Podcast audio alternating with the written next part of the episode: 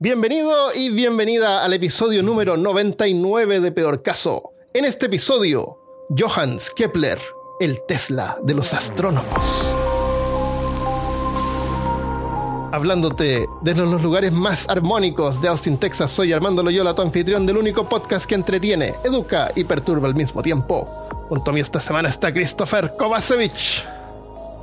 Llamen a los franceses. ¿A los franceses? Sí. No sé, no, no sabía qué decir. Voy a poner esa parte, si no sabía qué decir. Pon esa parte. Ah, no sé. Ya, no importa. El, ah, en el episodio anterior hablamos sobre exobiología. ¿cierto? Entonces dije, sería una buena idea que todos los episodios partieran con algo llamado exo. Pero después me di cuenta de que no eran muchas cosas, entonces mejor no.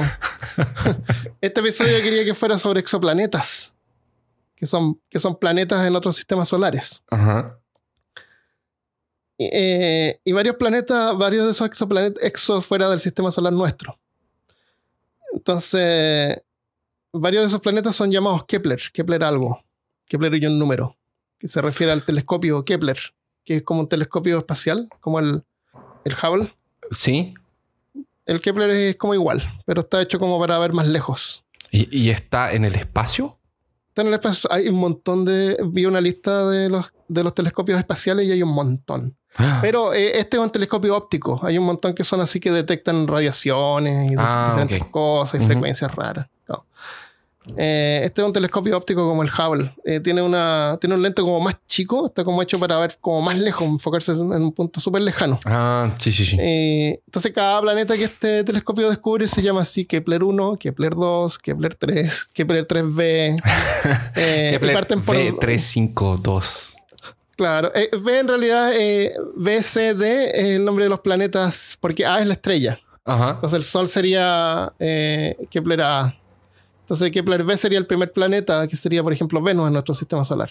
Ah, Eh, la, tierra, la Tierra sería C. Marte sería D y así. Entonces, entonces dije, sería interesante saber quién es este Kepler. ¿Qué, qué es lo que hizo? ¿Por qué es tan importante? Porque lleva su nombre el telescopio de los planetas.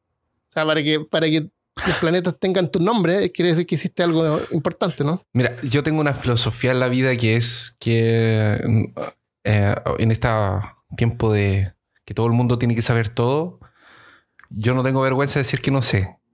Y No todo el mundo tiene que saber todo. no todo el mundo tiene que saber todo, pero la mayoría de la gente cree que así como que si no sabes quién era un científico, una personalidad de la Ah. historia, eres casi un ignorante. Y yo no creo eso. No, Y- está bien. De hecho, de hecho, De hecho, yo no sé quién es Kepler. Dije, bueno, ahora vas a saber quién es. Kepler. Ahora vas a saber. Por eso no sabía qué decir al principio. Está bien, está bien. Está súper bien. De hecho, yo quería hacer una introducción corta, así como una introducción al episodio. Pero me fui por las ramas y vi que su vida igual era interesante. No es, no es así loca. Ajá. Eh, y al final quedó el episodio solamente de él. Así que vamos a hablar sobre él y, y vas a ver quién es Kepler. Excelente. ¿Quién es Kepler? El- Esta historia comienza en el pasado, así que ya te sientes mejor.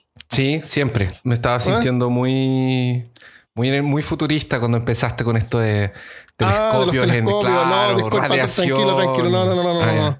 No, tranquilo, esto es 1580.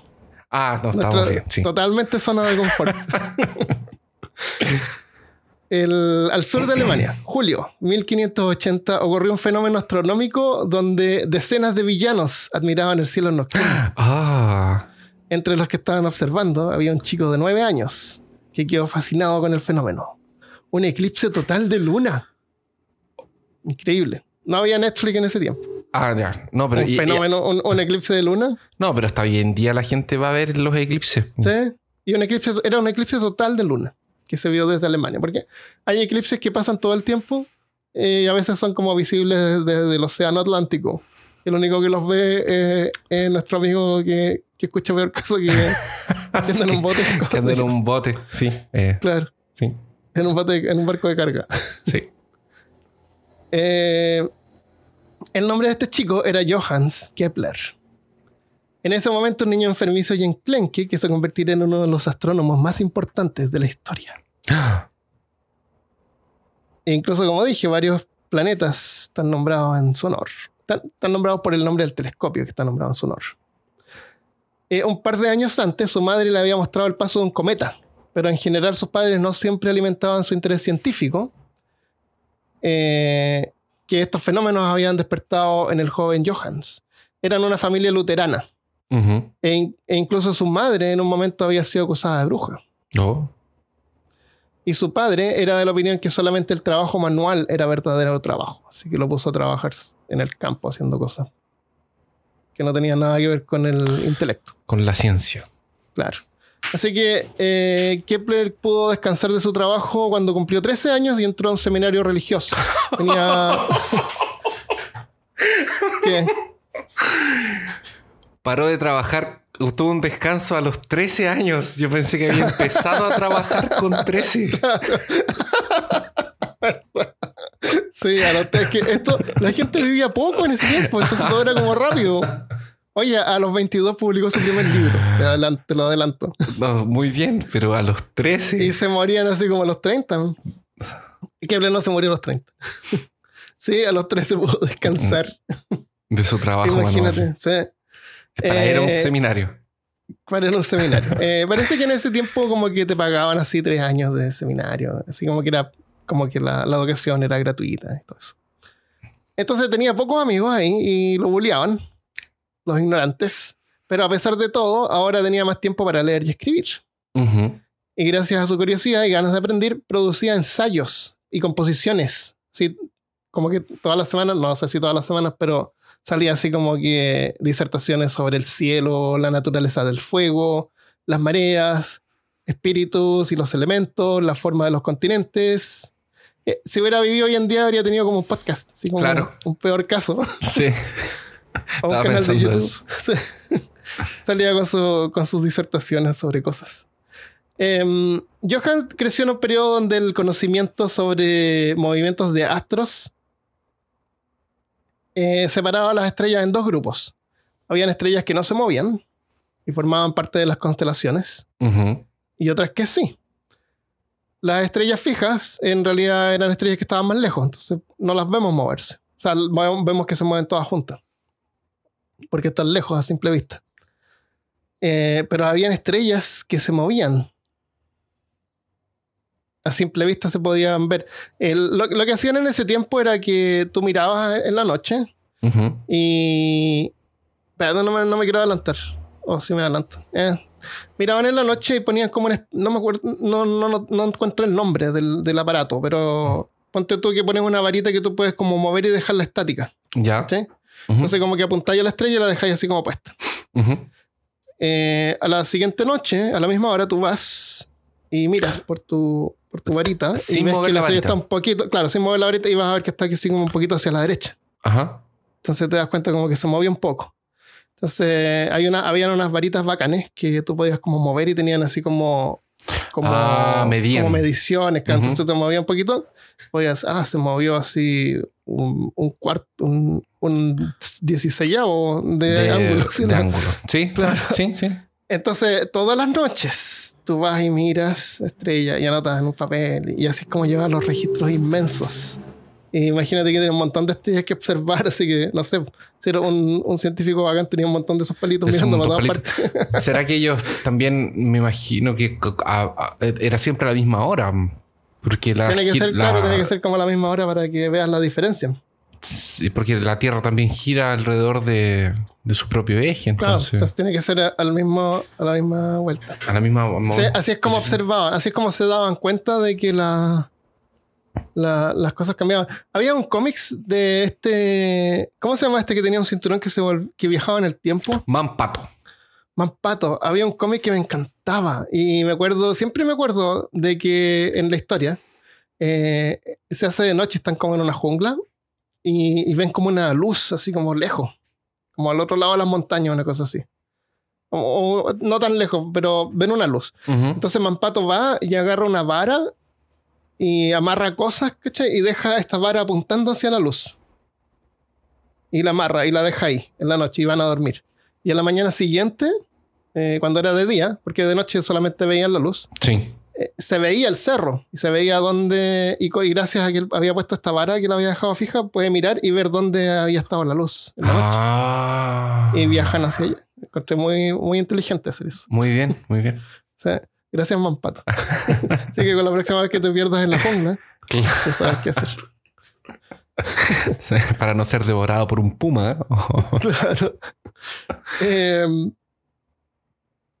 entonces, las estrellas, esas estrellas que no se movían, las agrupaban en constelaciones y les daban nombres y significados mitológicos. Eh, otro tipo de estrellas eran unas que no se movían junto con el resto. Tenían un movimiento periódico, pero no circular, porque todo se movía circular. Y era, era porque la Tierra gira. Entonces, las tier- las- todas las, todas las, todos los astros parecen como que giran así en forma circular. Ujú. Mira, mira esos timelapse de, de tomas del, del espacio. De- se sí. ve como que gira. Eh, pero estas no, no, no giraban junto con el resto. Y a estas les llamaron errantes, a este tipo de estrellas. O del griego planar y en el latín planeta. Eso significa planeta, errante. Ujú. Eh, pensaban que las estrellas de las constelaciones estaban pegadas en una esfera transparente gigante al fondo, así como, de- de- como un juego de video que ponen así como un fondo al- al- atrás del cielo. En la. ¿Cómo se llama algo? Box. Skybox se llama. En los videojuegos. Sí. Skybox es donde están sí, la- La, las la- estrellas la en la noche. Claro. Pero en este caso pensaban que era una esfera. Eh, Viste que creían en las esferas celestiales. Sí, sí, sí, sí. Y, y dentro de esas esferas más pequeñas, como si fueran así como una muñeca rusa, estaban estas estrellas errantes, los planetas, y al centro estaba la Tierra. Sí, porque en ese tiempo el centro del universo, la galaxia y todo era, Claro, era la Era Tierra. Después cambió, la Tierra se movió. Eh, claro, pensaba que la Tierra estaba al medio. El- entonces era una, una esfera por cada estrella errante y, de los planetas. Lo- notaron que los movimientos eran periódicos, o sea, como que se repetía el siguiente año, pero eran difíciles de predecir. Y había uno particularmente confuso que era Marte, que se movía de oeste a este en junio, ju- junio se detenía. eh, Esto estamos diciendo si tú lo estás mirando todas las noches ves su movimiento. En junio se detenía y, y se daba la vuelta hacia atrás. Y en agosto paraba de nuevo y giraba y volvía a moverse hacia adelante. Es que diablo. Ha- Hacía como una elipsis. Claro, es como que se da una vueltita. Nah. Tú lo miras todas las noches y va a ver que, que va, se detiene, se da la vuelta y después regresa y continúa. Y continúa. Claro, Marte era así como un dolor de cabeza para los primeros astrónomos. Sí. Eh, estos movimientos los registraban observando, como te decía, cada planeta todas las noches, Oh, anotando su los- posición. Y, después de un año, tú puedes decir, ah, y después de dos años, puedes decir, ah, mira, esto es igual al año pasado. después, después de haber estado mirando cartas así durante una semana, pues, ah, sí, es igual. eh, Ptolomeo. Y no, y ni siquiera eh, su periodicidad en realidad no tiene que ser eh, anual, porque anual es, el- es lo que se demora la Tierra en girar. El tiempo en que cada planeta se demora en girar alrededor del Sol no es un año eh, terrestre, puede ser más. no es un- y, de y hecho, mientras más lejos están, más se demoran. Así que Más se demoran. Imagínate, imagínate, oh, imagínate el trabajo para poder haber descubierto todo esto sin instrumentos. Todas sin las instrumentos, noches. básicamente todas las noches por años Sí. para ver, ok, después de tres años veo que se está repitiendo el patrón. Ah. Horrible. De hecho, a, a Kepler le tomó como 30 años en publicar un libro de cartas, de, de tablas. Ah, que sí. Lo vamos a Sí. mencionar al final. sí. Eh, Ptolomeo, por el año 100 después de Cristo, se dio el trabajo de registrar el movimiento de cada una de las esferas. Fue el primero en que empezó a, a darse cuenta de esto. Eh, la información después fue usado, pero más que nada como para astrología, para adivinar el futuro Ujú. y esas cosas. Para ver si los astros son propicios y todo eso. Por, más de mil años ese era el modelo aceptado del universo, modelo que la Iglesia Católica había aceptado también, y no fue hasta el Renacimiento por el año 1500 que Nicolás Copérnico planteó un modelo más sencillo. La Tierra no era el centro del universo, y todos los planetas, y también las estrellas. La, Tierra y los demás planetas y las estrellas giraban alrededor del Sol. Se llama el modelo heliocéntrico porque helio es de Sol. Sí. Y el otro se debería llamar terracéntrico. El modelo, Tiene sí, tiene no sentido. sé, no sé. Esto enfureció la egoística visión de la iglesia creyendo que la Tierra resultaría menos importante si no era el centro del universo. Como ellos. No, no tiene por qué, ¿por qué tiene que ser menos importante. Claro, tiene que ser el centro. Y el Vaticano está al medio. Exactamente. A cambio, Copérnico teoriza que cada planeta giraba a velocidad constante en una órbita perfectamente circular alrededor del Sol, eh, lo que es llamado heliocentrismo. Johannes Kepler era tan buen estudiante que ganó una beca para ir a la universidad en 1589. Ujú. Aunque tenía, yo creo que cansó a los profesores y lo mandaron así a otro lugar. Con sus disertaciones y cosas raras. ¡Oh, te ganaste una beca! Mira, ¡Mira! anda a hacer, anda a tu... La Eh, quinta vez que llegó donde el profesor el, el mismo día a conversar. ¡Oh, Claro. mira, acabó de llegar este papel! ¡Oh, oh, es- dice aquí, mira! Te ganaste una beca. ¡Felicidades! Es para comenzar lo mandaron, lo inmediatamente. mandaron. Claro, a los universitarios les va a interesar tus disertaciones. El- aunque tenía un amor por la ciencia, también era súper religioso. Y esto no le causaba ningún conflicto para él. Era cero. No, no tenía ningún problema en, en tratar de explicar cómo funcionaba el universo. Era luterano. Eh, de todos modos, los luteranos también rechazaban el modelo de Copérnico en general. Y no era enseñado en sus universidades, porque había universidades luteranas. Esta era una universidad luterana. Pero uno de los profesores del joven Johannes, clandestinamente, sí creía en el modelo heliocentrista Oh. y se lo enseñó secretamente al joven Johannes Kepler. Johannes leyó los seis libros de Copérnico sobre el movimiento de las esferas celestiales. Su teoría tenía cierto sentido y no tenía miedo a mostrar apoyo por su teoría en forma pública. Había que tener cuidado en ese tiempo. Sí. Pero tal vez él, como era luterano, estaba en un lugar donde habían luteranos, es como que se podía hablar de forma más pública. No, Pero no estaba la iglesia imagínate- católica persiguiéndote ahí en ese momento. Armando es como el profesor que te enseña los conocimientos ocultos. Es como que tú estás en la universidad y empiezas a hablar de otras dimensiones y un profesor te dice, Oh, ven a sí. leer este libro Mira. conmigo. Es el esto. Necronomicon. Ah, no, check. Eh, sí, debe haber sido así. Y, realmente el libro tenía sentido. Es como que el Necronomicon es real. claro. Eh, luego de terminar sus estudios, eh, le ofrecen una posición de profesor de matemáticas en una escuela protestante en Austria. Para que se vaya un poco más lejos. Claro, lo vuelven a mandar a otro lado. Mira, Lamentable- una, hay, hay una vaga de profesor, claro. profesor en profesores de matemática. En Austria. En ese tiempo, Austria era parte del Imperio Romano. Y el emperador Ferdinand II era devoto católico que implementó una contrarreforma en el pueblo donde trabajaba Kepler. Porque estaban los luteranos que protestaban en contra de los, de los católicos, porque los luteranos lo que creían básicamente era de que los católicos estaban como alejando del cristianismo, vendiendo estas gulas papales a la gente que se moría, si los, los familiares pagaban, eh, le pagaban prácticamente, pagaban la entrada al cielo, Los sacaban del tenían purgatorio. que pagar para sacar, claro, para, claro, dejaban ahí, si tú quieres sacarlo al purgatorio, puedes pagar así esto, y si pagas un poco más, él, él va a tener una mansión, pero si pagas un poco más, eh, le damos un castillo en el cielo, ¿sí Ujú. era, no? Claro, Claro. pagaba un poco más, quiere pagar el- un auto extra, sí, por un poco más voy a agrandar a una limusina. Era, un, eh, o- era como un, eh, como un MMORPG. Como, claro. Entonces, a los luteranos, a, a Martín Lutero, esto no le pareció correcto. Y lo cual tiene razón, no lo encuentro correcto tampoco. Entonces, es como que no, no es que no sean eh, cristianos, es que son como, según su visión, es como que más cercanos a lo que debería que la- ser lo que claro, llamamos cristiano a los eh, católicos. Ellos, eh, los luteranos, querían aproximarse más a las escrituras y alejarse sobre de lo que la iglesia decía.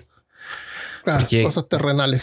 Eso. Entonces, en ese tiempo, ¿qué pasaba? Ni siquiera todos los padres tenían, los padres, estoy diciendo padre que cuida de, de iglesia, tenía acceso a una. Biblia.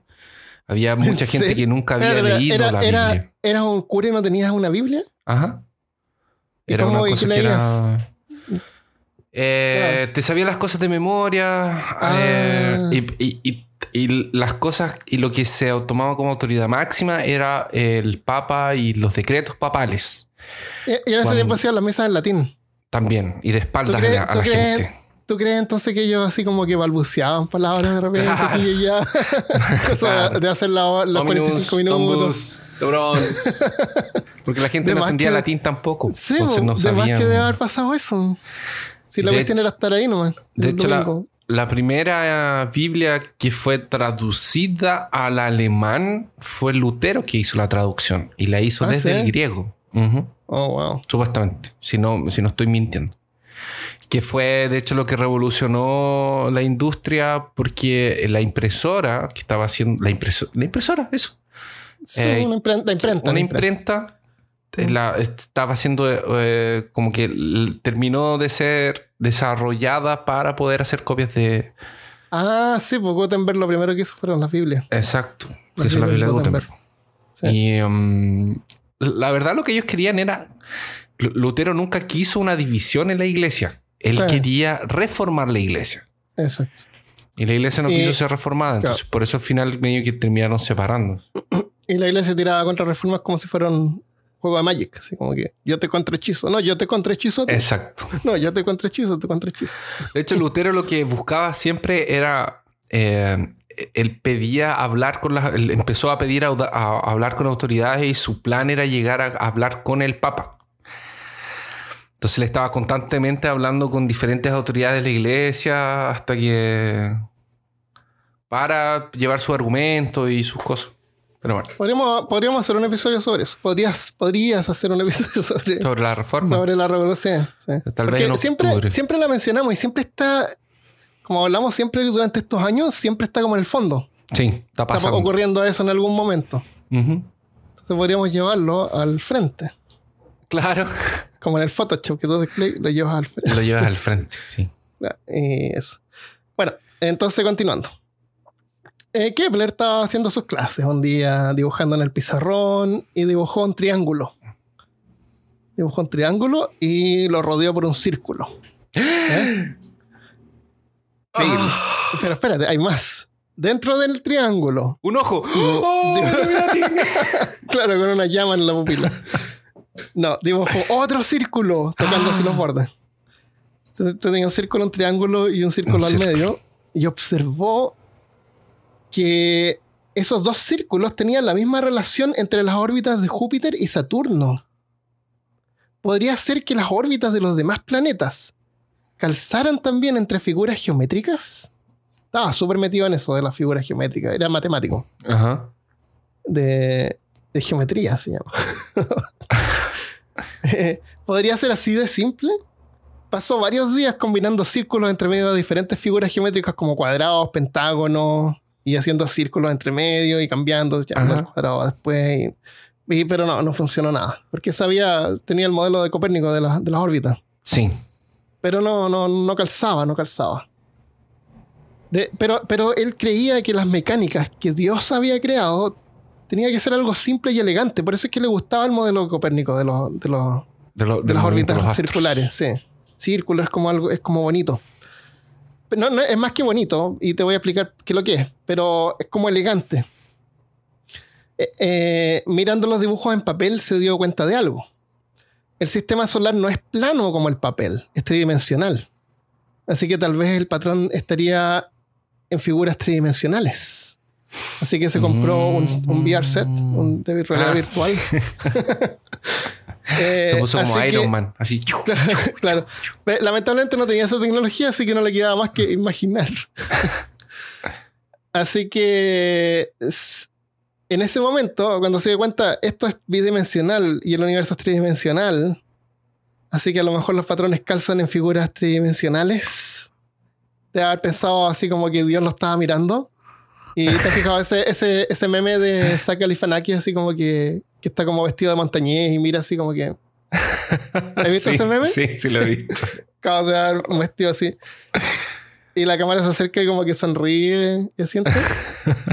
Christopher, ese no es Gaz Galifianakis, es Robert Redford.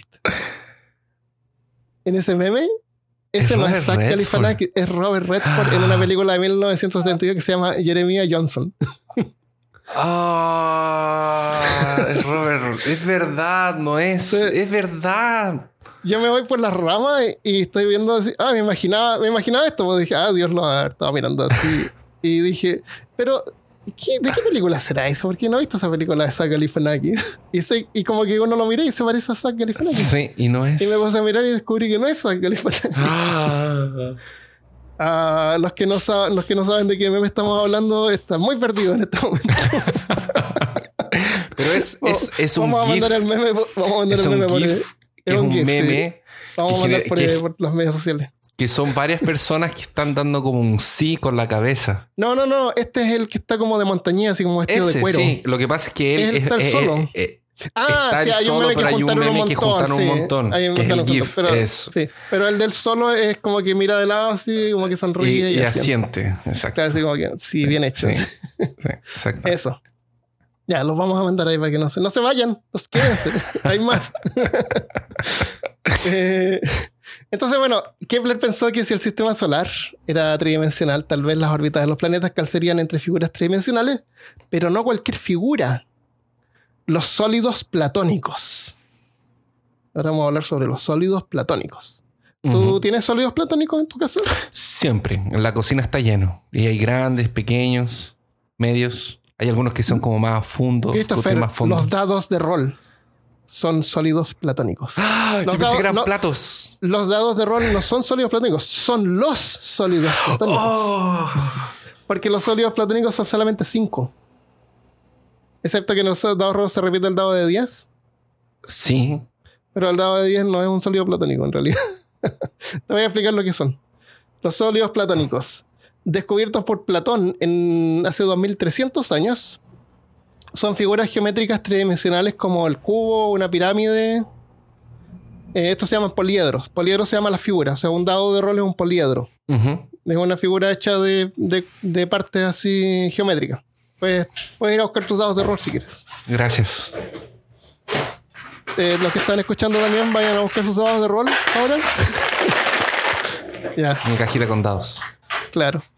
El- en el caso de, los- de los sólidos platónicos, eh, partamos con el dado de 6, que es lo más básico. Ok. Está aquí en mi mano. En realidad lo más básico es... sí.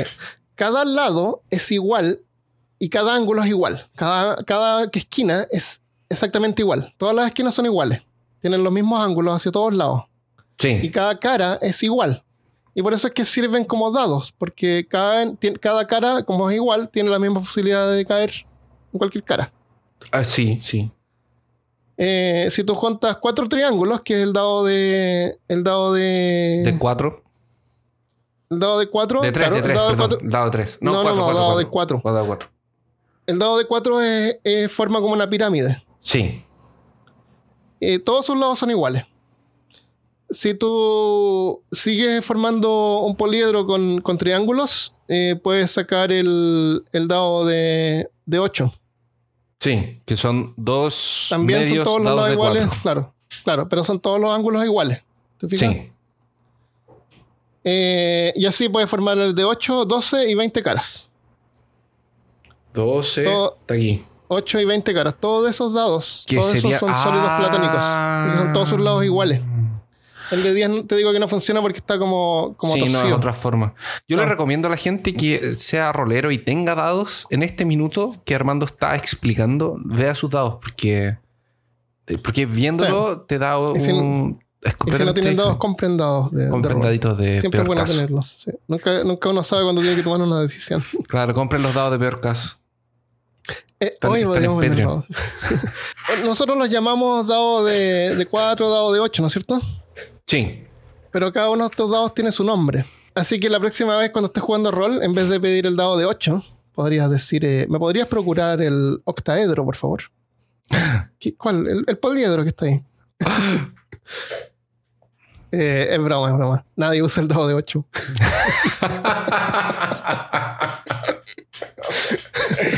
verdad, el dado de 8 no sirve para nada. No, pero si lo usamos para Una, jugar goblins una y arma oscura, de repente usa una- No. un daño de 8. Tirábamos de 8 en goblins y grutas. ¿Te acuerdas de Ah, goblins ya, y grutas? El de 2 entonces. el de 12. El de 12 nadie lo usa. Ese sí que nadie lo usa. Pobre dado de 8 y de 2. Eh, para Platón, cada uno de estos cuerpos representaba uno de los cuatro elementos de los que creía que estaba formado el universo. El tetraedro de cuatro lados es el fuego. ¿Por qué, ¿Por qué crees tú que es el fuego?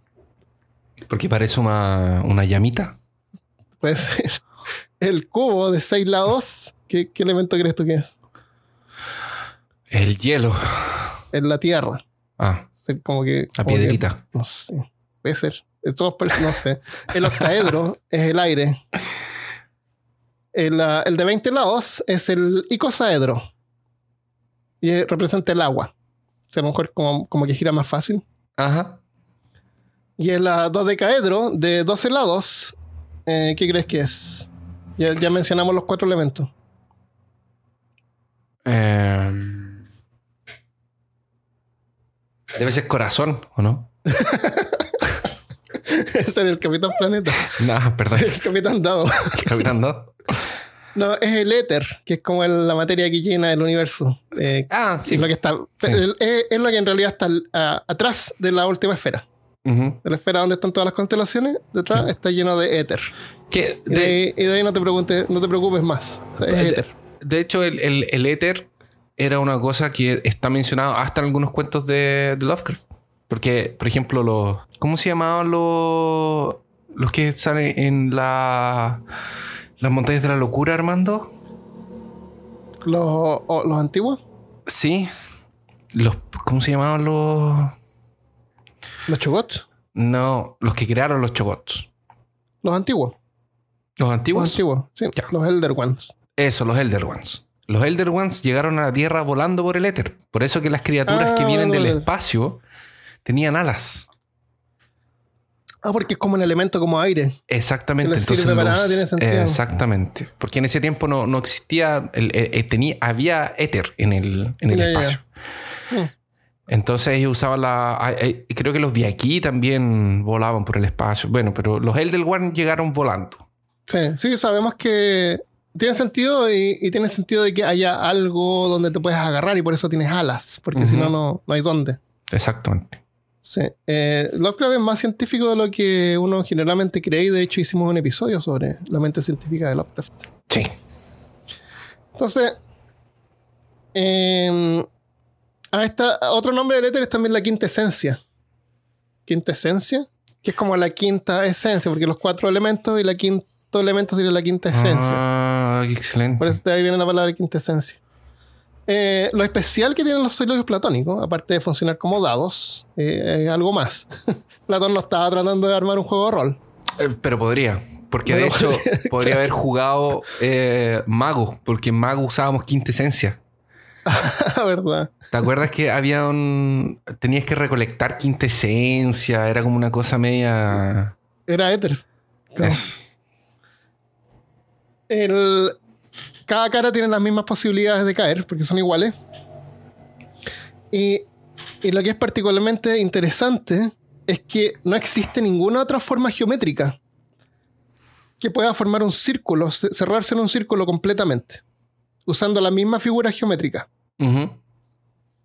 Por ejemplo, una pelota de fútbol tiene 32 lados y, son, y es una combinación de 12 pentágonos y 20 hexágonos.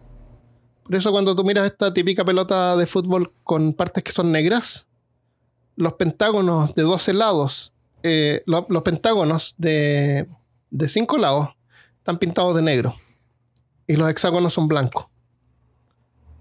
Entonces es imposible crear un cuerpo de 32 lados iguales donde cada, cada cara sea igual. ¿Se entiende? Sí. Bueno, esos son los únicos elementos, son las únicas formas que tú puedes formar eh, con, con figuras geométricas de lados iguales.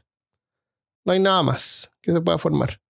A propósito, el nombre del, del poliedro que forma el balón, el balón de fútbol, se llama icosaedro truncado.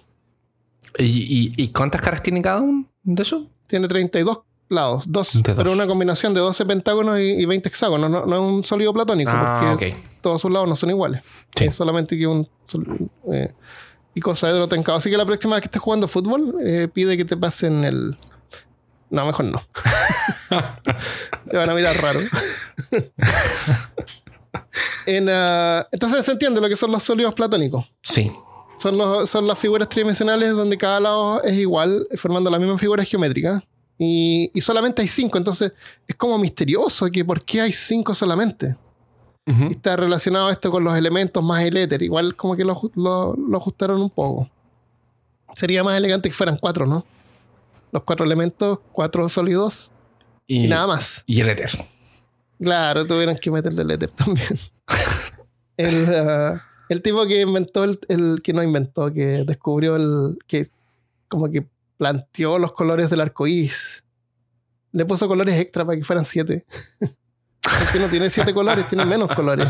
Pero siete es como el número mágico, entonces como que igual le, le metió sus colores entre Ah, medio. sí. Claro. Eh, en 1596, Kepler se casa con Bárbara, una mujer que ya había enviudado dos veces y tenía un hijo. Eh, aunque Bárbara estaba enamorada de él, Kepler le interesaba más a él la- la tranquilidad económica que traía, eh, porque Bárbara tenía una familia que era adinerada y tenía estas pequeñas fortunas de que había heredado. No, te- no tenía miedo a, a decirlo. O sea, no lo decía públicamente, pero en realidad se casó por interés. Era para poder continuar con sus estudios. Claro, exactamente. Todo en nombre de la Más ciencia. Más tarde, ese mismo año, a sus 22 años, Kepler publica su primer libro, Mysterium Cosmographicum, El misterio del universo. Un extenso tomo de astronomía donde defiende el modelo de Copérnico, con el Sol al centro del universo en vez de la Tierra, aunque no puede demostrar en ese aunque no lo puede demostrar en ese momento. Lo defiende, pero no puede demostrar que es cierto. En, el- en ese libro también explica su idea de los poliedros y de las esferas representando las órbitas, como que, porque como que calzaba después de haberlo hecho y puesto esta imagen tridimensional, que hay, que hay dibujos de eso, como que calzaba más o menos. El libro también incluía una explicación para el movimiento celestial. Kepler estipuló que había una fuerza emanando desde el Sol que empujaba a los planetas alrededor y hacía que se movieran en su órbita. O sea, como que pensó que el Sol le daba como la, la energía a los planetas y hacía que se movieran alrededor de él. Eh, no, en ese momento no se sabía sobre la, la gravedad. Entonces fue como la primera idea de que el Sol tiene algo que ver con los planetas estos que se mueven alrededor. Sí. En eso estuvo como acertado. Eh, además que esa fuerza se hacía más débil con la distancia. Por eso es que los planetas más alejados tenían una órbita más larga. Y se movía más lento. Eh, era parecido a lo que conocemos hoy como gravedad, pero no completamente. Igual en ese momento fue como una idea revolucionaria. Y un paso en la dirección correcta. Otro astrónomo famoso en ese tiempo que creía haber demostrado la teoría de Copérnico era Tycho Brahe, que se escribe tipo Tycho Brahe. Tico Brahe. Tycho Brahe eh, tenía una teoría me- medio mezclada. Creía que el Sol giraba alrededor de la Tierra, o sea, la Tierra igual estaba al medio. El. Sol giraba alrededor de la Tierra y los demás planetas giraban alrededor del Sol y la Tierra. Sí. O sea, como una mezcla ahí. Eh, estaba equivocado, pero eh, con su método de observación había logrado calcular el movimiento de los planetas con precisión, excepto el de Marte, que era raro. Tycho Brahe era un astrónomo, era el astrónomo real. El rey de Dinamarca le había dado un castillo para vivir y una isla que estaba a 9 kilómetros de la costa, eh, como al norte de cerca de Copenhagen. Si tú miras el mapa, donde podía observar el cielo nocturno tranquilo. Tenía una isla completa. Solo para él. Así que me imagino la isla completa de esos palitos así apuntando a diferentes partes. De haber sido así porque no tenían telescopios en este tiempo. no, todavía no. No. El- lame- lamentablemente, cuando el rey de Dinamarca murió, el sucesor no tenía ningún interés por la ciencia y dejó de financiar a Brahe. No. Así que Tycho Brahe tuvo que abandonar su isla, abandonar su castillo y abandonar su país. Y por dos años buscó un lugar donde trabajar como astrónomo y, y esta vez eh, encontró trabajo como en la corte del emperador de Roma, Rodolfo II, en Praga. Imagínate, imagínate dos años buscando y dos años como entre comillas, ser un lugar. Él iba a tener que, me imagino que continuó con sus investigaciones en. Sí, supongo que sí, sí. En- no, no, no, no fue tanto. En, en Praga, Praga no tiene mar. Está al medio de lo que hoy en día es Checoslovaquia. Ujú. Así que igual le dan un castillo, eh, como que el- cerca de las puertas de la ciudad, donde construye un nuevo observatorio con los mejores instrumentos. Más palitos. Más palitos porque en realidad tampoco incluía telescopio. palitos de danza esta vez. Es- claro, ¿viste? Mejoró los palitos. Claro. Eh, con su nuevo observatorio listo, lo único que le falta es un asistente. Y mientras buscaba un candidato, leía un nuevo libro que había salido, Mysterium Cosmográfica, de un tal Kepler. Mm. Al mismo tiempo, Bragg no era desconocido para Kepler. Después de todo, eh, Tycho Bragg era una celebridad entre los astrónomos. Especialmente cuando tenía su isla y su castillo, hacía Ah. fiesta y había un montón de gente que vivía ahí. Ah, ¿en serio? Era, era como una estrella de pop. Caramba. La, era un personaje más colorido que, que Kepler en ese tiempo. La, la cantidad y calidad de la información que había recolectado era súper valiosa para Kepler. Y él quería trabajar con, eh, con, con Bragg como igual. Ajá. Lamentablemente en un momento le envía una carta a otro tipo, que era como medio amigo. Mm, Ni tan amigo, porque como que le da la espalda, como que lo, como que lo traiciona. Le envía una carta a un amigo criticando el trabajo de Bragg. ¿Ya? Kepler le envía una carta eh, criticando el trabajo de Bragg a un amigo. Ese amigo, que era astrónomo, publica su propio libro sobre el trabajo de Bragg.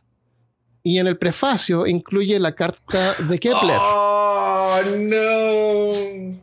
Y esto a Bragg no le gustó nada. Me imagino. Así que le envió, le envió a Kepler una carta criticando sus cálculos matemáticos. Pero Kepler, que no era tonto, cambia lo que pudo haber sido una vida de rivalidad y le responde súper cordialmente y forman una relación profesional. O sea, Kepler logra así como darlo vuelta y se hacen como, como amigos un poco. Es como gracias por apuntar mis Claro, errores eso. matemáticos. Ya tengo espacio para, para, para mejorar. Claro. ¿Cómo, cómo- Gracias por, por, por apuntar estos discordancias que en mi método. Exactamente. Así mismo.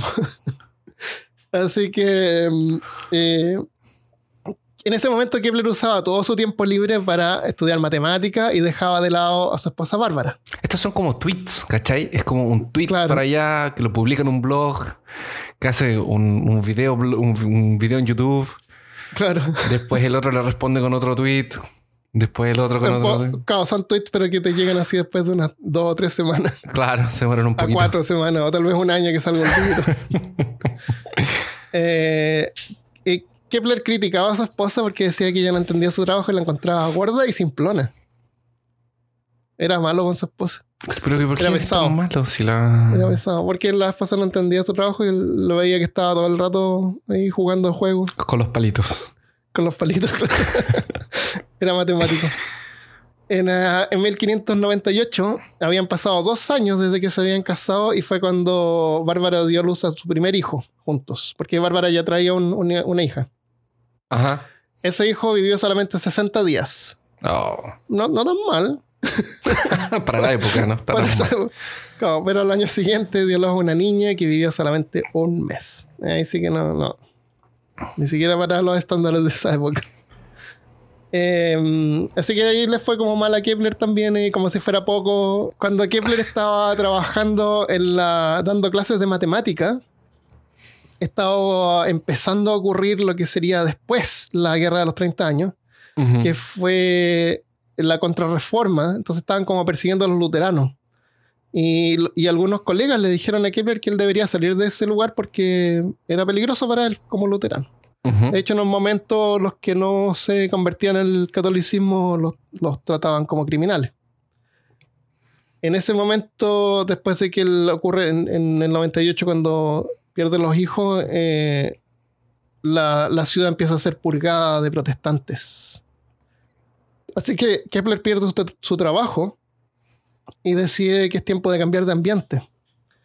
Y habla con su amigo en Praga, eh, Tycho Brahe. Tycho Brahe lo invita a él eh, a vivir algunos meses en su castillo. Así que va a visitar a Brahe. Y en ese momento el Twitter no, no se podían poner fotos en Twitter porque era como antiguo. Era la primera Entonces, parte, era principio claro. de Twitter. Claro, al principio Twitter no, no tenía cómo subir imágenes, entonces eh, Kepler nunca vio la cara de Bragg, no, no lo conocía personalmente. De hecho, Mm, todas estas pinturas e imágenes que podemos ver ahora, muchas veces son hechas en forma póstuma. O sea, ni siquiera en ese tiempo se podía ver como alguien era. Eh, sí, es verdad. Pero si nos vemos esas imágenes son como todos iguales. ah, con yo me habría dibujado. grandes, los bigotes Sí, gigantes. no. Yo me dibujaba, les mandaba. Te mando un dibujo para que me, sí, claro, un dibujo de para que mí, me para que- reconozcas. claro, para que cuando pienses en mí tengas una imagen en la cabeza. Eh, así que cuando Kepler va, eh, era rubio, o sea, con pelo como amarillo. Tenía una barba más o menos corta, pero los bigotes eran gigantescos, según las imágenes que vemos ahora, porque también las embelezan un poco. Los Pero bigotes le llegaban a los hombros. como que casi le tocaba a los hombros, sí. De haber dado cosquillas, andado con cosquillas todo el rato. Eh, pero tenía algo más particular. Su nariz era de bronce. De bronce. la nariz de Tico Bragg era de bronce. Le llamaban el hombre de la nariz de oro, que también tenía, tenía varias narices que se las pegaba. Que se las cambiaba. Tico, Tico Bragg era, eh, era tan apasionado por la ciencia que había, había estado discutiendo con un tipo sobre una- unas eh, fórmulas matemáticas y, y tuvieron un duelo. Porque no, no por la discusión. ¿En Y en un duelo con espadas perdió la nariz. Oh. Así que tenía esta nariz metálica que se la pegaba en la cara. O sea, eh, bueno, y eso es lo único raro de este episodio. Realidad, lamentablemente. Sí. Pero bien raro andar con una de, de bronce pega. O de oro. El resultado claro. final es 2. No, es 3. No reto un duelo. Sí. Claro, no, no, lo, no, lo, no lo podían demostrar, así que un No duelo había era lo. Claro. Así que los dos discuten sobre la órbita durante el tiempo que estuvieron ahí, discuten sobre la órbita de Marte, que era como que lo más los problemaba. Kepler le contribuye con algunas ideas, o de, otra, de, otro- de otra manera dicha, Bragg aprecia la contribución de Kepler, Eh, pero a cambio lo que, lo que buscaba Kepler era poder acceder a esa información que Bragg había juntado durante tantos años. Pero Bragg no le permite ver la información que había recolectado. Mantiene todos sus libros y notas en privado. Así como en una pieza cerrada. Porque él estaba trabajando en un libro para demostrar la- la- las órbitas y todo eso y, y era su información. Era súper valioso para él. Sí.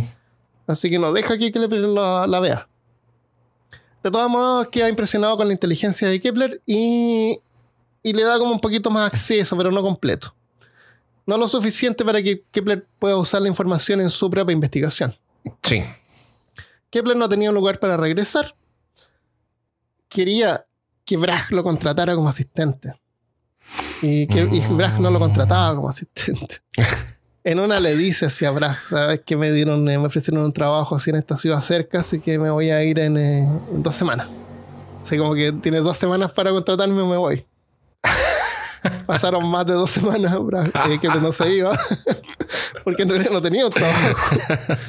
Pero, pero mientras tanto, Bragg estaba haciendo una llamada aquí y allá y consigue así que el emperador lo contrate a Kepler como su asistente. Así que Kepler queda trabajando con Bragg como su asistente. Y nada más. Era su asistente, él tenía que hacer estos cálculos matemáticos y no meterse en, en las investigaciones más importantes de Bragg. Ujú. Así que mm, ah, en ese momento cuando llega, invita a su esposa y se van a, y se cambian definitivamente del castillo de Bragg. Son estos castillos enormes con cientos de, de habitaciones, así que vivían así un montón de familias y cosas, supongo. Y cosas vivían. Y cosas. Claro. Muchas cosas. Eh, pasa más o menos un año. Y cuando eh, Bragg regresa a un banquete en Praga, regresa con un montón de dolor y problemas para orinar. No podía ir al baño. Y a los 11 días después muere a la edad de 54 años en 1601. Muere Tycho Bragg. Y todos miraron a Kepler, que también había ido al evento. Mm, Qué coincidencia, porque no era secreto de que Kepler estaba de la información de, de Bragg. O sea, era en, el, en los círculos así de científicos era como obvio. No. Ah, qué Así- incómodo momento. Claro, así un poco incómodo. Hmm, ahora, ahora Kepler puede acceder a toda la información que, que Bragg tenía. Ah, Eh, Kepler dijo que, que, que Tico se había negado a abandonar el banquete para ir al baño porque había, habría sido una violación a la etiqueta. Y eso le había causado una enfermedad a la vejiga. O sea, se creía que la vejiga se le había explotado por no haber ido al baño. Igual es bien raro que eso pase. Y, y, y por muchos años se pensó de que en realidad a lo mejor tal vez Kepler lo había envenenado. Y recientemente, en el año 2010, o sea, Caramba. para nuestros estándares decía ayer, Sí. los restos de Tycho Brahe fueron exhumados. Y las muestras se analizaron durante dos años y los resultados no mostraron ningún signo de envenenamiento. Eh, dicen que Bragg murió porque se le reventó la vejiga, pero seguramente murió de una infección urinaria. Puede haber sido. Ya. Porque murió como 11 días después. O sea, si te- se, te, se te revienta la vejiga, no creo que dures 11 días vivo. No, yo Una tampoco creo. infección te mata antes. Sí, debe haber sido una infección. Se haber sido una infección urinaria. Eh, Y, y- y- y- un envenenamiento tampoco iba a demorar tanto Tampoco tiempo. te matan, claro, tampoco te matan en 11 días. Te puedes matar más rápido. Sí. Pues, no creo que Kepler lo haya matado. De ninguna manera. Fue conveniente igual para él. Sí, pero Las últimas palabras de Tycho Brahe habrían sido... fue Kepler. Estas palabras fueron como... ¿Creen que fueron una como puntada hacia Kepler? Que era eso como su asistente. Que dijo, no hagas que parezca que haya vivido en vano. Oh. Kepler le dijo, obvio. no te preocupes. y Kepler se convirtió en el matemático imperial de Rodolfo II, emperador de Roma. Un año después, Bárbara dio a luz a una hija que sobrevivió, Susana. Así que Kepler tenía acceso a toda la información que quería, tenía un castillo, tenía un trabajo estable. Y su esposa dio a luz a una hija que vivió más de 60 días. tenía prestigio, más o menos. Así que fue, esos fueron como los mejores momentos para él en su vida. Eh, Kepler continuó trabajando en la misteriosa órbita de Marte por varios años, usando toda la información de Bragg. Ahora Sí. se da cuenta de errores en la teoría de Copérnico y hace primero dos descubrimientos importantes. Hasta ese momento se creía que los planetas giraban alrededor del Sol y la Tierra dando, dando giros circulares. Mira, se creía así. Se creía que como que los, los planetas giraban alrededor del Sol o la. Tierra dando giros, pero asimismo giraban en órbitas más pequeñas. Sí, por eso es que como que el Marte pasaba, daba la vuelta y seguía. Era como describiendo una espiral de, co- de cordón de teléfono. Oh, se me cayó el carnet. Imagínate un resorte estirado así como que lo cierras en un círculo. Tiene como Ajá. vueltita. Así, así pensaban que se movían los planetas alrededor del Sol en ese tiempo. Pero en 1609 Kepler publica uno de sus libros más importantes, Astronomía Nova, Nueva Astronomía. Su libro incluía dos de lo que ahora conocemos como sus tres leyes, que, que por lo que hace más famoso. Y aquí está por qué Kepler es, es tan importante. Después de una hora de podcast. No, pero está bien, está súper buena la historia. Los planetas no se mueven en órbitas circulares, sino que elípticas, alargadas. Y de hecho el Sol tampoco está en medio, está como en uno de los lados de la elipse. Sí. O sea, como que pasa cerca del Sol y se aleja y después vuelve cerca del Sol. Ese fue su primer descubrimiento. Ahora lo damos como por hecho, pero Sí. él lo descubrió. Y el segundo descubrimiento que hizo, su segunda ley, fue que los planetas no se mueven a una velocidad constante. Cuando van pasando cerca del Sol se mueve más rápido. Y cuando van, cuando van pasando por la parte más lejana del Sol se mueve más lento. Es como que pasan y la gravedad como que los atrae, y pasan y, y vuelven y pasan rápido y se Ah, alejan de nuevo sí. y así. Entonces como que aceleran cuando van pasando cerca del Sol y desaceleran cuando van eh, pasando por la parte más lejana de la, de la órbita. Eh, ahora tiene sentido y todo, pero él lo descubrió mirando todas las noches Ma- por años. Y- o, o no por años, sino que viendo la información de, de Bragg. Claro, que, No que- tenía- que no fue una, que mirar. que fue una información Claro. recolectada por años. Exactamente, sí, exactamente. Entonces publica sus, sus descubrimientos sin darle ningún crédito a Tico Braj. Oh, no. Pero qué traición más grande. Sí, bien traicionero. La familia de Braj reclamó, eh, te- tenía un montón de... Oye, pero este tipo no tiene ningún tipo de escrúpulos. No Sí, tiene ninguna él- él ética, de- nada. Él, él decía que tenía el derecho, porque él había descubierto esto, porque él era el único que le podría haber dado uso a la información de Braj. Eh, la sea, información de Braj era solamente útil para él. Nadie más podría haber entendido o usado esa información. Era como tan eh, O sea, bruta. según, según él, no bruta, así como que estar en bruto me refiero. o sea, según él, entonces Brack no habría sido capaz de llegar a esa conclusión y aún teniendo la misma información. Exactamente. Ni siquiera Braj hubiera podido. Entonces, eh, es como que no tenía ningún crédito. Él solamente había juntado estos números. sí, fue bien así como. Eh, especialmente después que le había dicho que, vea, que no haya muerto en vano. Claro. Claro, hoy con- reconocemos la- el trabajo de Braj y todo, pero en ese tiempo no. Él quería que su nombre, a lo mejor pensaba que si lo mezclaba con alguien más, como que iba a perder crédito. Él quería ser, él quería ser como el nuevo Platón, el nuevo Ptolomeo Puede de la ser. historia. Pero a pensar de la simplicidad y la elegancia, porque eso era como, como bueno, porque era como elegante y simple de, de entender y tenía sentido. El libro no recibe la atención que él esperaba. Y es como medio ignorado.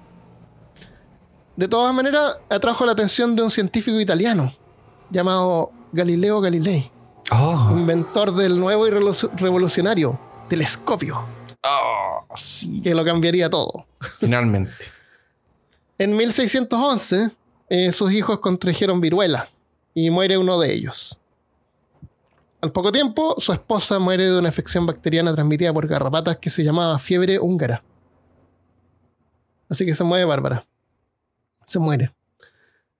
Y en ese tiempo estaba ocurriendo la guerra de los 30 años. Y el emperador Rodolfo II, patrón de Kepler, es forzado a abdicar y su sucesor, que fue su hermano, Matías de Austria, no le interesa mucho la astronomía. Así que Kepler es enviado a trabajar a Leeds para enseñar en una escuela y colaborar con astrónomos locales. Eh, esto está ocurriendo en el fondo, no es así súper importante para la vida de Kepler. Kepler como que trataba de evitar todo eso, él quería trabajar en su cosa nomás y estaba contento en su castillo. Pero Como cualquier ¿Quieres con- uno que tenga castillos. Claro, como cualquier persona que tiene un interés en un castillo. Eh, ¿Quieres contar más o menos qué diablos es la guerra de los 30 años? Vamos a hablar un poco entonces sobre la guerra de los 30 años. Eh, esto pasa eh, durante el periodo de vida del señor Kepler. ¿Kepler? Es Kepler, ya, ok. Sí. Entonces, comienza con una familia que son los Habsburgo. Ellos tienen el objetivo de conquistar y de tener a uno de los emperadores del Sacro Imperio Romano Germánico. El Sacro Imperio Romano Germánico es lo que se conoce hoy en día como la Alemania entera. Y um, este imperio es hoy la Alemania que conocemos. Después de que ellos consiguen colocar un emperador en esa posición, su objetivo ahora es conquistar Europa. Y consiguen conquistar algunos eh, territorios como España, la parte norte de Italia, Holanda y Portugal. La familia Habsburgo fue la misma que firmó un tratado en 1500, no sé si es 55 o 85 o 95. Y como sé que hace diferencia, entonces prefiero no... no Ponlo en no- medio. Eso, claro, vamos a poner medio. Pero es más o menos por ahí. Ya. Ellos firman un tratado que es la paz de Habsburgo. Ellos son una familia católica y el tratado de Habsburgo dice que cada lugar, porque eh, la- el Sacro Imperio Romano Germánico son como varios países chiquititos que forman el imperio entero. Y cada uno de estos lugares tiene un rey. Entonces, ¿qué es? Cada rey tiene su religión. El- eso es lo que dice el tratado. Entonces, el, el lugar que tiene, que, que es comandado por este rey, tiene que tener la misma religión que el rey. Entonces, por ejemplo, Mm. si el rey es protestante, el país es protestante y tienen derecho a sacar todo lo católico de ese país y le da la oportunidad a la gente de que o convertirse a los protestantes o irse del país, A otro país que fuera. que fuera católico, por ejemplo. Entonces lo que ellos hacen es seguir este tratado muy al pie de la letra. Entonces ellos lo que empiezan a hacer es colocar reyes y gobernantes en los sectores protestantes. Cuando ellos son familia católica, entonces empiezan a seguir y a perseguir a los protestantes en donde están. Mm, porque en el papel decía que podían hacerlo. Con el papel decía que podían hacerlo. Entonces destruían todo lo que no fuera de su propia religión. Y esto no importaba, por ejemplo, si ellos tomaban un rey recién nombrado que era católico y la provincia eran, no sé, 90% protestante. No tenía ninguna diferencia. Ellos iban a entrar con violencia de la misma forma, a pesar de que la mayoría hayan sido protestantes. Porque lo que ellos querían era tener un, un imperio grande. En algún momento ellos llegan a la región de Bohemia, y que es una región que es com- casi completamente luterana. Entonces, los luteranos que vivían ahí dijeron, no, de aquí no nos vamos porque es nuestra casa. Y se empezaron a pelear con los Habsburgo, que estaban quemando iglesias y atacando a gente. Así que los habitantes de Bohemia van y apelan al rey, al rey del Sacro Imperio Romano, que es el Kaiser Ferdinand II. ¿Y él es de cuál familia? Los Habsburgo. Entonces la gente luterana de Bohemia le va a pedir al, al rey, al Kaiser, que eh, se meta en esta pelea y que los ayude. Y el Kaiser, que es Ferdinand II, que él es de la familia Habsburgo, les dice, no, aquí ustedes se resuelven con ellos. No me metan a mí, yo no me voy a meter. Entonces, como no los pescó, los habitantes de Bohemia entraron a el Palacio de Praga a la fuerza, tomaron a los ministros, que eran todos católicos, y los tiraron por la ventana. Así tal cual. Así tal cual. Eso, eso fue lo que ocurrió. Eso fue lo que ocurrió. Entonces, tiraron por la ventana. Los tiraron por la ventana. Así que los luteranos crearon la eh, Unión Evangélica y los, cataros, y los católicos crearon la Liga Católica, que son los dos grandes grupos que van a empezar esta guerra de los 30 años. Y así comienza la guerra. En ese tiempo la pelea estaba más o menos equilibrada hasta que los Habsburgos llamaron al- a los españoles y al norte de Italia a que se unieran a la guerra. Así los luteranos llamaron a los dinamarqueses, a los holandeses y a los noruegos y comenzó la guerra porque estaban con refuerzo, llamaron a otros refuerzos. Así que la guerra de 30 años se dividió en cuatro partes. El primero periodo, que es llamado el periodo de Palatino Bohemio, va de 1618 a 1624, que es justamente la guerra que pasa dentro del Sacro Imperio Romano Germánico, donde solamente participa la familia Habsburgo, contra, o sea, la coalición católica contra la Unión Evangélica. Entonces eran evangélicos contra luteranos. Después del 24 empezaron a entrar los extranjeros que mencioné antes, que eran los dinamarqueses por un lado, los holandeses, noruegos y al otro lado los españoles y los italianos. En este momento entra un personaje que se llama el Conde de Tilly. Y este hombre era considerado un monje con armadura, es casi un caballero templario. Él luchaba al lado de los Habsburgos y con su ejército derrotó a los dinamarqueses, que eran puros vikingos. eh, que la verdad el ejército de Marqués era, era, est- no era muy fuerte, entonces empezaron a perder contra el, este conde de, de Tilly. El segundo periodo, que es del 24 al 29, es la guerra dinamarquesa, que es lo que está pasando en este minuto, donde la guerra empieza a transformarse en un conflicto europeo y pasa de ser solamente el conflicto interno dentro del imperio germánico. En este momento los luteranos están perdiendo, ya que eh, el, el conde de Tilly le está dando una zurra, una zumba a los dinamarqueses, y las dinamarqueses eran la esperanza de los luteranos. Entonces van a conversar de nuevo con el Kaiser y le piden que hagan un tratado, detener la guerra. Eh, ellos devuelven las tierras que habían conquistado, los luteranos devolverían las tierras conquistadas, mantendrían su fe, pero aceptarían el liderazgo de todos los eh, gobernantes católicos que ellos tuviesen. Esto habría sido el fin de la guerra, pero el problema es que Fernando ya no era más solo un rey, ya no era más solo Ujú. emperador, sino que ahora él se transformó en el paladín, en donde él debería destruir a los herejes, y los herejes Mm. eran los protestantes.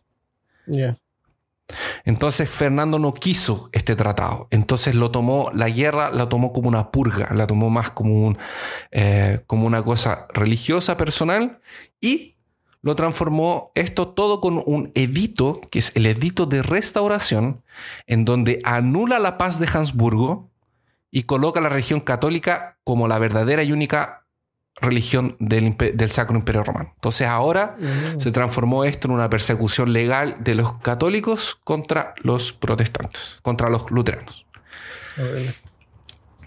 En este momento entra la figura más importante de esta guerra, que es la que va a dar todo un giro.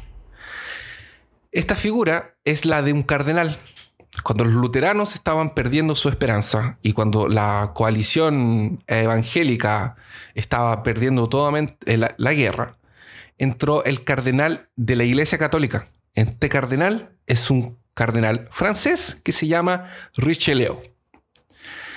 Era un ministro de la corte y trabajaba directamente para el rey de Francia, que era católico. Ahora, en este tiempo, las guerras entre los países Em, eran más por religión que por los aliados, son más aliados religiosos que, que, por intereses diplomáticos. Ah, Entonces los Habsburgo, especialmente Fernando, piensa que Francia es su aliado, porque Francia es un país católico y ellos están luchando contra los protestantes. Entonces Francia no va a ser mi enemigo, Francia va a ser mi aliado, incluso va a entrar a la guerra para ayudarme. Pero Richelieu en esto fue un revolucionario, porque él empieza a ver la guerra no como una cosa religiosa, pero sí como una cosa nacionalística. Mm. Entonces él observa que los Habsburgo dominan España, Bélgica, el norte de Italia, y si además de esto dominan Alemania, él va a estar rodeado de enemigos, porque Francia está al medio. Entonces él, observa esta situación y ve que los Hamburgos no pueden tomar el control de Alemania. Porque si no va a estar, en algún momento va a ser el, momento de Francia. Entonces Richelieu empezó a negociar contra los eh, príncipes protestantes y que no dejaran de luchar y que no dejaran de estar unidos contra eh, los católicos, sino que continuaran luchando. Ahora, después de que el edito de restauración em, fue, fue eh, hecho en Alemania, el cardenal y al mismo tiempo hizo un otro edito en Francia que tenían libertad de culto, todas las personas. Eso quiere decir que a partir de este momento en Francia, no importa si tú eres católico o protestante, tú puedes ejercer tu, tu culto. Es libertad de culto para todo el mundo. ¿Para qué? para que en Alemania la gente viera esto y pensara, no, si ellos tienen esto en Francia, nosotros queremos esto mismo aquí también. Entonces vamos a luchar por tener los mismos derechos que los franceses, para que no perdieran la, como eh, la fuerza. Mm. Y los luteranos empiezan a, luchar más fuerte en Alemania para conseguir esto mismo. Entonces, en vez de terminar con la guerra, el cardenal como que le pone paja al fuego. Pero aún así los protestantes estaban muy debilitados. Entonces el cardenal consiguió que Gustav II Adolf de Suecia entrara a la guerra. Entonces ahora hace que Suecia entre a la guerra. El señor Gustavo es un militar que es muy habilidoso y acaba con el conde de Tilly, que era el que estaba dando, el que hizo que los dinamarqueses se volvieran a sus casas. Eh, y era un militar que tenía muy reconocido en, de ese tiempo y como que contra, hace un contraataque y mantiene controlada la guerra del 1630 a 1635, que son cinco años, que sería la, parte, la fase sueca de la guerra. El cardenal, al mismo tiempo de que está eh, presionando con los suecos, habla con los turcos, con islámicos. Un cardenal católico busca ayuda como con el enemigo, porque el enemigo de mi enemigo es mi amigo. y los provoca para que le haga guerra a Alemania en su frontera que ellos tenían con los turcos. Entonces el rey Fernando tenía problemas con los turcos, problemas con los protestantes, Francia que no se. Que, que no se decidía. Y esto fue entre en 1633 a 34. Fue un año eh, que trajo a los islámicos a causar problemas a la frontera sur de Alemania. Pero Fernando consigue matar a Gustav y consigue derrotar a los turcos y empieza a tomar de nuevo el control de, de Alemania. Los luteranos están perdiendo. Pero el cardenal saca su carta trampa y le dice a Fernando, ahora te toca a ti. Y convence al rey de, de Francia que entre en la guerra a favor de los protestantes Mm, y no de los católicos, que es lo que todo, todo el mundo estaba esperando que le hiciera. Esto fue la guerra entre el 35 al 48, son 13 años más de guerra Wow. en donde el ejército francés aparecen como los jinetes de Rohan en, en- en el abismo de Helm y em, empiezan a matar a todos los, los. Em, ya eh, eh, ellos llevan un montón de años en guerra eh, interna eh, y los franceses aparecen con esta energía renovada, bien preparados y por 13 años empiezan a, a- combaten aún más tiempo hasta que derrotan a, a los Habsburgo y los obligan a aceptar la paz y, firmar un tratado que sería llamado de la paz de Westfalia. Esto permite que todas las religiones protestantes tengan libertad de culto en el imperio alemánico, germánico, todo eso. Esto, en resumen, cambia completamente la historia de las alianzas. Porque las alianzas en Europa no van a ser más por religión. Ya no es más el país católico aliado con el otro Mm. país católico contra el país protestante. En donde el país católico sabía más o menos quién podía ser su, su, su aliado y contra quién iban a atacar. Sino que cambia esto a una visión más diplomática. En- La. Europa empieza a tratarse más sobre el interés del país y no sobre el interés de la religión. Ah, Al menos, eso, al menos eso en Mm. Europa. Y durante los séculos siguientes, consecuencia de esto mismo, Francia se transforma en la potencia más fuerte de Europa, que incluso es lo que va a impulsar eh, que ella sea la próxima que inicie la guerra con las guerras napoleónicas. Y Alemania queda súper dividida en millones de pedacitos Mm. y esto va a ser hasta... eh, Hasta hasta, la Primera Guerra Mundial, por ejemplo. Fue cuando se unificaron todo. y-. Pero eso es más o menos, eh, muy resumidamente, la guerra de los 30 años.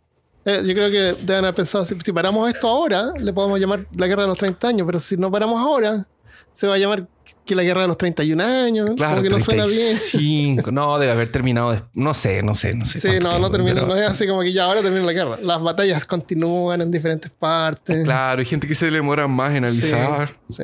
Hay gente que no se quiere rendir. Pero Bueno, eso más o menos esto- la guerra este, 30 este es el mundo donde vivía Kepler. Eso es lo que estaba pasando en, en el fondo. Por eso que es tan importante lo que tú decías de cuando él se, se movía de Claro, un lugar a otro. que O sea, cambiando. él y, y estaba en mucha ese gente debe haber conflicto. sido así, tener que estarse cambiando de ciudades. y mucho más. Y, y aún porque, porque eres protestante. po. Claro. Eres luterano. luterano, sí. Y era bien religioso, era bien religioso. No, no pongo mucho énfasis, pero él era súper religioso. Eh, de hecho, él originalmente él quería ser eh, teólogo y quería encontrar esta relación entre los, eh, las figuras geométricas con la, con la creación de Dios y todo eso. Bueno, continuando con Kepler entonces, Kepler se va a trabajar a Linz para enseñar una- en una escuela. Kepler disfrutó ese cambio porque todavía le pagaban. Eh, su esposa había muerto, pero se casa, a sus 41 años se casa con Susana de 24 años. Oh, Y incluso tuvieron seis hijos, de los cuales tres sobrevivieron la niñez. ujú. Tres de seis. No está nada No mal. está mal. Eh, pero cuatro años después se le termina de nuevo la felicidad cuando su madre Catarina es acusada de brujería. Porque también perseguían a las brujas, no solamente a los luteranos. Eh, Cata- Catarina era la madre de, Kepler y es encarcelada. Y es sometida a algo llamado territio verbalis oder lexis, que es una forma de intimidación en en que la condenada le dan una descripción textual de la tortura que le esperaba eh, si es que era bruja. O sea, como que en vez de ir a torturarte, te decían qué es lo que te iban a hacer. Era como el primer paso en intentar eh, sacar una confesión Sí. en ese tiempo, en ese, en ese lugar. Eh, entonces era solamente eh, verbalis. te decían así lo que te iba a pasar y te asustaban con eso. Si eso no funcionaba, eh, había otra más que no noté el nombre, pero te llevaban al calabozo. A un tour. y el calabozo estaba hecho para que te diera miedo. Por eso es que estaban así como que en el subterráneo, medio oscuro con estos elementos de tortura y el que trabajaba ahí así con una, con una capucha, con, Con una hoyo. capucha. Era todo hecho para que te atemorizaran. Y esa era la segunda forma que tenían antes de la tortura en sí. Era como darte un tour por el, por el, por el lugar. Y si eso no funcionaba, ya te pasaba, pasaba a la tortura real. Eh, pero de todos modos no tenían suficientes pruebas. Y es liberada 14 meses después, gracias en parte a una tremenda defensa legal elaborada por Kepler. Kepler ayudó a su madre. Él tenía, era más o menos importante, o sea, igual tenía, eh, tenía recursos. Pero el proceso debilitó a Catarina y murió seis meses después. No. De todos modos, Kepler durante este tiempo, aunque estuvo viviendo en la ciudad donde vivía su madre, esperando a que saliera libre, eh, se mantiene activo en sus investigaciones y publica su libro Ar- eh, Mundi, Armónicas del Mundo, donde finalmente describe su tercera ley. Su tercera ley es eh, planetas más lejos del Sol viajan más lento. Y hay una constante que determina la velocidad con que se mueve el planeta y está relacionada con la distancia entre el Sol y el largo de su órbita. O sea, con una fórmula matemática, él puede calcular a qué velocidad se está moviendo el planeta y, y- y también puede saber en qué lugar es- eh, de acuerdo a eso, puede saber en qué lugar está. Sí. Entonces, con estas tres leyes puedes saber en qué lugar y cuándo y dónde va a estar cada planeta. Por eso es que como es súper importante. De- nuevamente no recibe la atención que buscaba. Y puede ser porque el libro era largo y tenía varios capítulos dedicados a relaciones de figuras geométricas con el mundo natural. Había algo relacionado con música, astrología. No era como súper científico. Y su tercera teoría, que era como la parte más científica, aparecía en el último de cinco capítulos. Ya. Eh, O sea, el editor no lo ayudó mucho. Él, él lo edita y todo, pero la, los- la comunidad científica como que no le da mucha, mucha importancia, no, no, no, no es descubierto. Cuatro años después, Kepler publica su último libro, Las tablas rudolfinas, en memoria del emperador Rodolfo II, que era el, el que le había dado el primer trabajo. Era una serie de tablas para calcular la posición de los planetas y era más que nada para uso en astrología. O sea, le puso el nombre al- del, del rey, pero no le puso el nombre de Tycho Brahe. O sea, no podían No, ser no. la- Es las que- tablas es que de era como que eh, Rodolfo II era quien había mandado hacer estas tablas. Ah. Entonces eran como las tablas de él. y Ah. Él pagó por eso. Supongo, claro. Pero claro, prácticamente era como que mm, le cambió la- el formato y todo de lo que Baraja había hecho. De nuevo. Eh, para 1628 el ambiente político sigue cambiando y el nuevo emperador en ese momento es Ferdina- Ferdinando. Fe- El, el emperador Ferdinando envía a Kepler a otra ciudad, Wellenstein, a trabajar como asesor militar. Y su trabajo ahí era hacer cálculos astronómicos para ver si los astros eran propicios para los avances militares.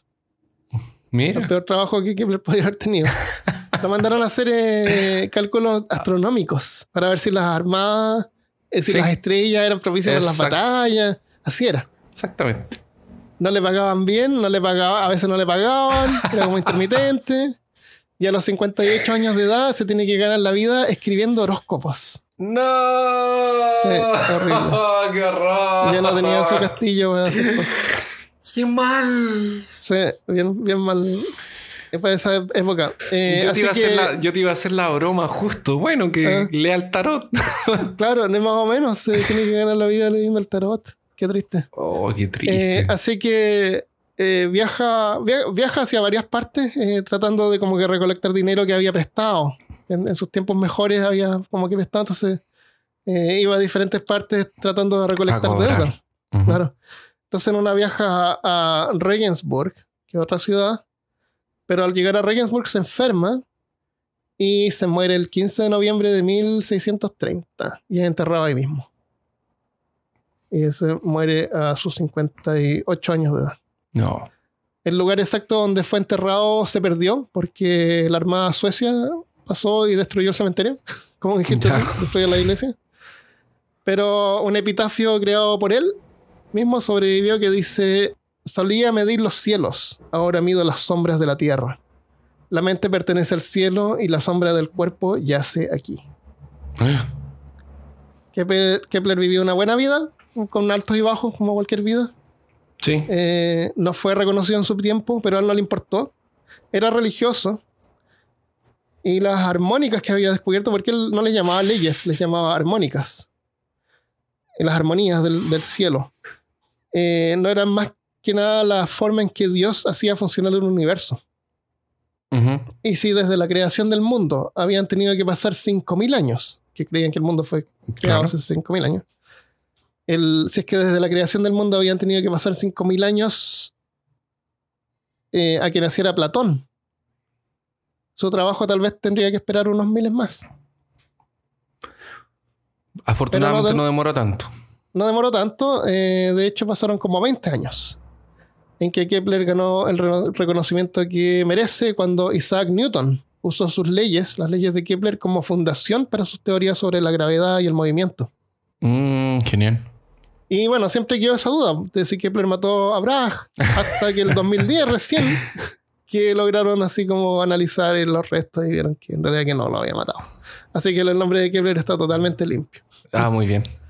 Sí, excepto que igual debería haber de repente mencionado a Bragg. Darle un poco de- bueno, pero nosotros lo mencionamos, entonces. Sí, como- así que le dedicamos un episodio. Y tiene y hizo un montón de libros más, y, y tiene un montón de, de libros sobre... Bueno, escribió un libro sobre óptica, que es como la base para la óptica de hoy en día. Descripción de cómo funcionan la- las cámaras. eh, cómo funciona el ojo humano. Fue el primero en como que decir de que la imagen en la retina es, inver- es invertida.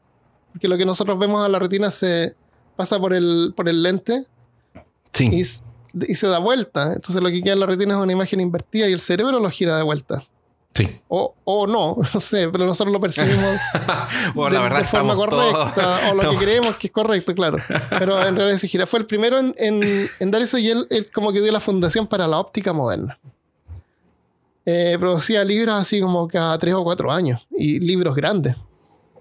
Pero mezclados siempre con esta cuestión de astrología y cosas que en realidad no, no aportan mucho. Y lo- las figuras geométricas y cómo se relacionan con, con la música y cosas. Y el mundo natural. Eh, incluso eh, una supernova. Un supernova es cuando una estrella explota al final de su vida. La luz todavía se ve porque es súper brillante. Eh, eh, había descubierto una. Eh, años después, en 1604, Kepler descubrió una supernova que se llama supernova de Kepler, que todavía se puede ver. Eh, está en la constelación de Ofiuco. Si, si alguien quiere buscar, eh, Ofiuco es una constelación. Una de las estrellas que forma la constelación se llama Savick. Eh, la supernova de Kepler está como hacia la izquierda de esa estrella.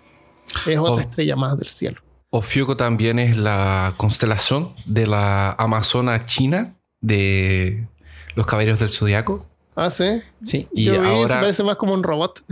y ahora es. eh, no, es que pri- primero era un, al principio era una armadura de plata, eh, que era una serpiente, y ahora es la treceava armadura de oro, la treceava constelación, que es la constelación de Ofiuco. Gracias. Ahí está. Muchas gracias, Cristóbal. La información científica. Esto pasa en el se manga de Next Dimension de eh, eh, Saint Seiya.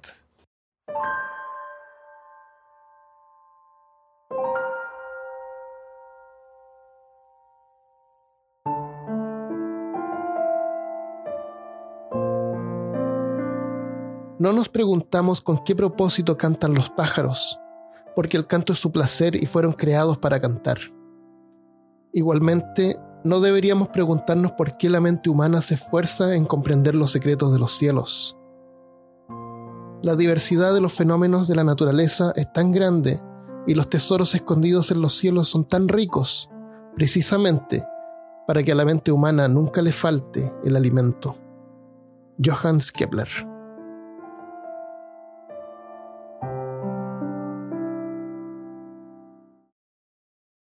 Y así llegamos al final del episodio 99 de Johannes Kepler. La próxima semana vamos a hablar de los exoplanetas. Varios tienen su nombre, así que ahora ya sabemos quién es Kepler. Eh, antes de continuar, le quiero dar las gracias a los que nos han apoyado eh, por PayPal, a Martín Díaz Villalobos y Nicolás Díaz. Muchas gracias.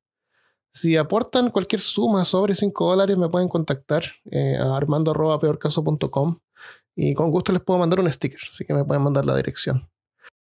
También les doy las gracias a todos los que nos apoyan en Patreon. De verdad que hacen esto posible. Si no fuera por ustedes y por, todo el apoyo que nos dan, eh, no creo que estemos a punto de llegar al episodio número 100.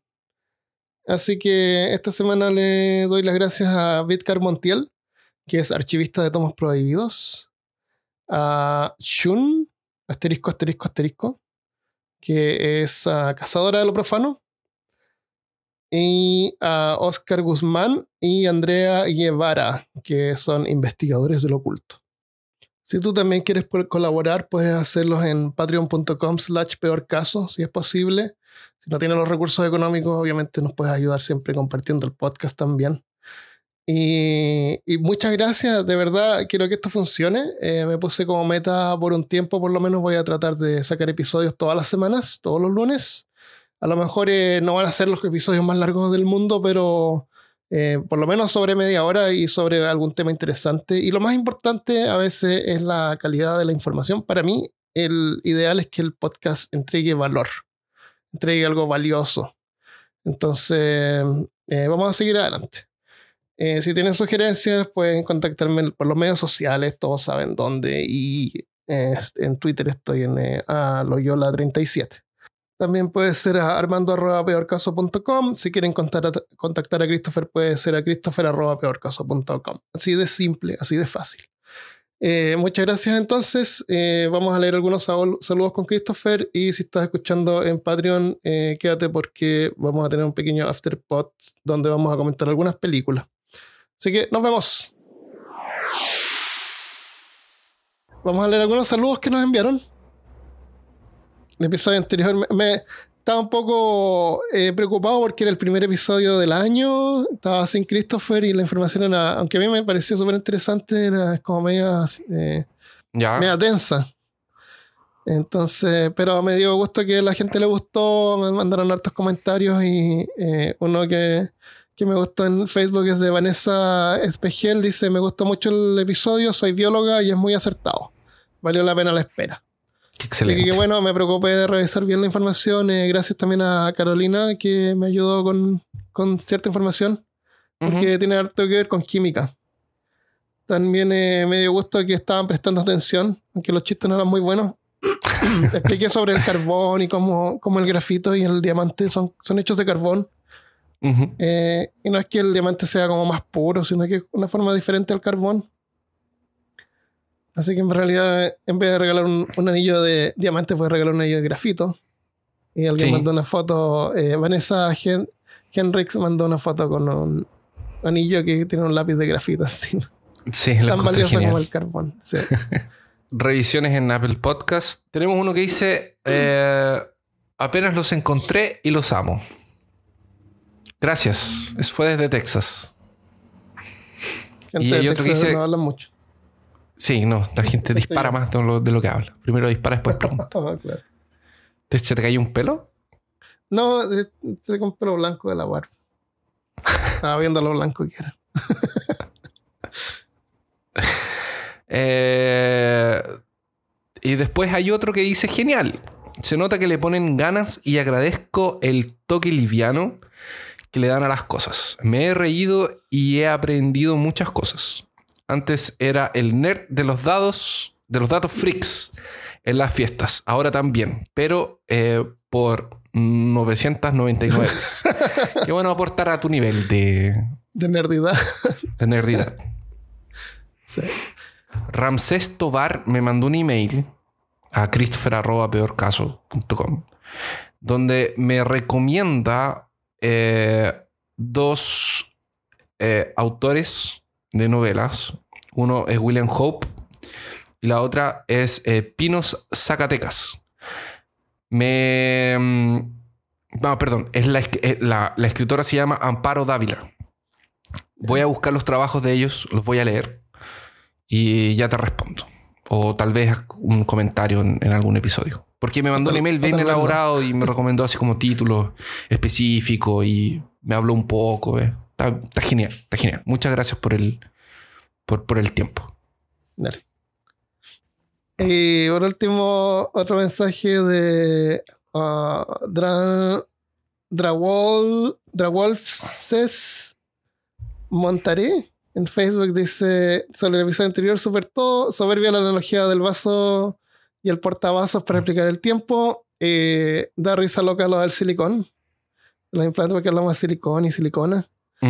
Y, y de las papas en Marte. Eh, Por el Martian. no, porque la película del marciano es Sí. súper científica. Trataron de hacerla bien eh, científica, pero en realidad el, el suelo de Marte es venenoso. Entonces no podría haber plantado patatas. Ah, Y de hecho, puse que el, eh, no hubiera podido plantar patatas en la Tierra. Y, y Carolina me dijo, es Marte, no se llama Tierra, se llama sustrato. se debe llamar Marte. Pero Tierra es lo que está en el suelo. sí, todo refería, entendemos. sí. Substrato. Tierra. Eh, saludo del Guardián de los Mitos. Ah, este es nuestro Guardián de los Mitos. Y ese Guardián episodio fue dedicado a él, ideado por él. Así que muchas gracias. Si eres Patreon, quédate. Porque vamos a seguir hablando. Así que muchas gracias al resto y nos vemos la próxima semana. Muchas gracias. Adiós. Adiós.